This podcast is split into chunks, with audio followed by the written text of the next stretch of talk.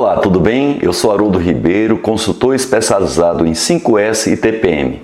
Eu gostaria de passar uma mensagem agora para as pessoas responsáveis pelas áreas auditadas de 5S, que podem ser os encarregados, supervisores, eh, coordenadores, gerentes ou até mesmo alguém que tenha sido responsabilizado por alguém para ser responsável por uma área auditada.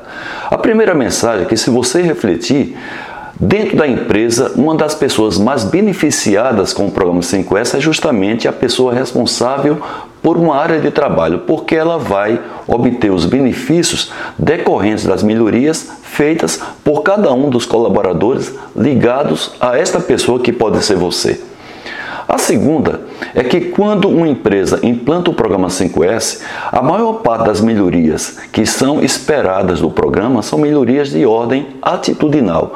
Algumas, que, algumas melhorias que dependem de planejamento, dependem do tempo das pessoas, e outras melhorias por questões comportamentais. Eu estimo mais ou menos nas empresas em torno de 70% dessas melhorias são atitudinais.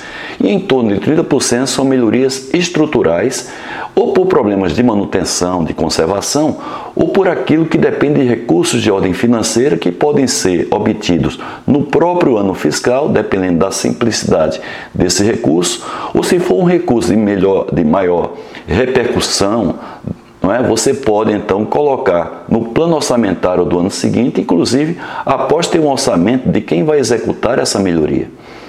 Agora, uma coisa que normalmente eu vejo pela minha experiência decorrente desde 95, coordenando, ajudando, assessorando as empresas a implantar o programa 5S, é que normalmente as pessoas que são responsáveis pelas áreas de trabalho, ao receber o relatório das auditorias, essas pessoas se limitam a observar apenas a nota. E eu sempre considero que a nota é um fator secundário. O mais importante do relatório da auditoria é a riqueza das informações feitas pelos auditores, inclusive acompanhada pelo auditado, para que as, essas melhorias sendo executadas seguramente vão beneficiar a rotina dessas pessoas, as condições de trabalho da equipe e também os resultados de performance da empresa, como a questão da produtividade, a questão do custo e a questão da segurança do trabalho e, quem sabe, até a segurança alimentar. Então, qual é a recomendação que eu dou para você? Ao receber esse relatório, você fazer um planejamento, que é o seu plano de ação, para quatro grupos de melhorias. A primeira é aquela que demanda investimento, depende, demanda de um custo que não é compatível com a realidade atual da empresa. Então, isso aí você pode colocar no plano orçamentário do ano seguinte. Também tem aquelas melhorias de pequeno porte que você pode utilizar os recursos financeiros da empresa no próprio ano para fazer essas melhorias que são simples. Outro grupo de melhorias são aqueles decorrentes de, de, problemas de conservação, em que normalmente você vai demandar os serviços da sua área de manutenção. Então, esses dois grupos de melhorias, normalmente, elas, eles repercutem em, em torno de 30% a 40% no máximo de todos os problemas registrados nas auditorias de 5S. E a grande maioria, em torno de 60% a 70%, são problemas atitudinais. Então, para aquele que precisa de tempo, se você não planejar o tempo das pessoas, inclusive dizendo quem são os responsáveis por cada uma dessas melhorias, o que é que vai acontecer? Você só vai fazer essas melhorias é, próximo da próxima auditoria. O que não é bom, porque dessa maneira você não vai formar a cultura e você vai sobrecarregar a sua rotina fazendo essas melhorias simplesmente na véspera, ou seja, em um momento concentrado, o que seguramente vai repercutir negativamente na rotina da sua área. E a outra questão são as questões de ordem comportamental, ou seja, a questão educacional.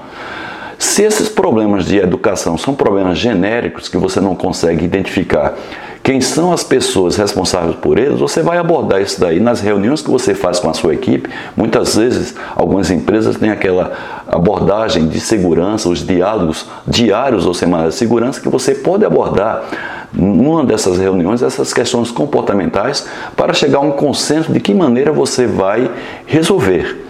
E se for alguém que você consiga identificar da sua equipe, tentar dialogar com essa pessoa para saber quais são as causas que estão levando essas pessoas a agirem de uma maneira contra os conceitos do 5S.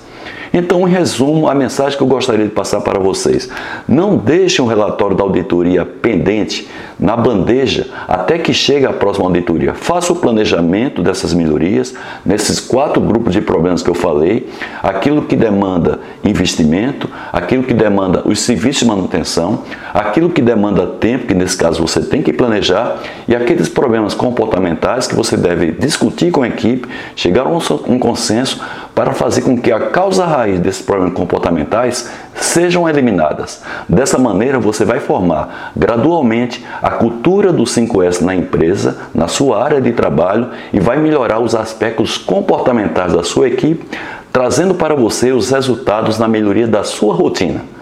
Boa sorte!